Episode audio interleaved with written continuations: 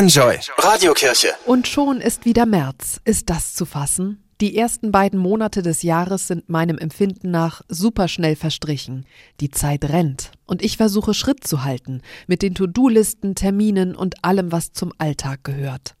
Zeit ist Gottes wohl wundersamste Erfindung.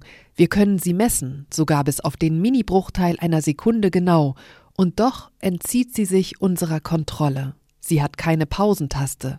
Sie lässt sich auch nicht sparen oder stehlen. Sie macht Haare grau und Gesichter faltig. Und manchmal heilt sie Wunden. Sie ist eine Ressource, doch Kriege werden nicht um sie geführt, denn sie lässt sich nicht erobern, nicht besitzen. Zeit wird uns geschenkt. Sie ist das Wertvollste, was wir haben. Und doch haben wir sie nicht. Wir sind ein Teil von ihr und sie von uns. So beschreibt es auch der englische Journalist Oliver Berkman in seinem Buch 4000 Wochen.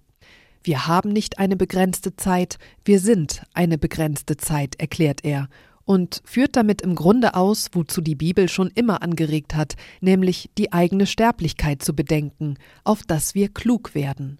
Klug genug, die nutzlosen Versuche aufzugeben, die Zeit kontrollieren zu wollen, klug unsere To-Do-Listen auch mal beiseite zu legen und uns zu entscheiden für die Dinge und die Menschen, die uns wichtig sind.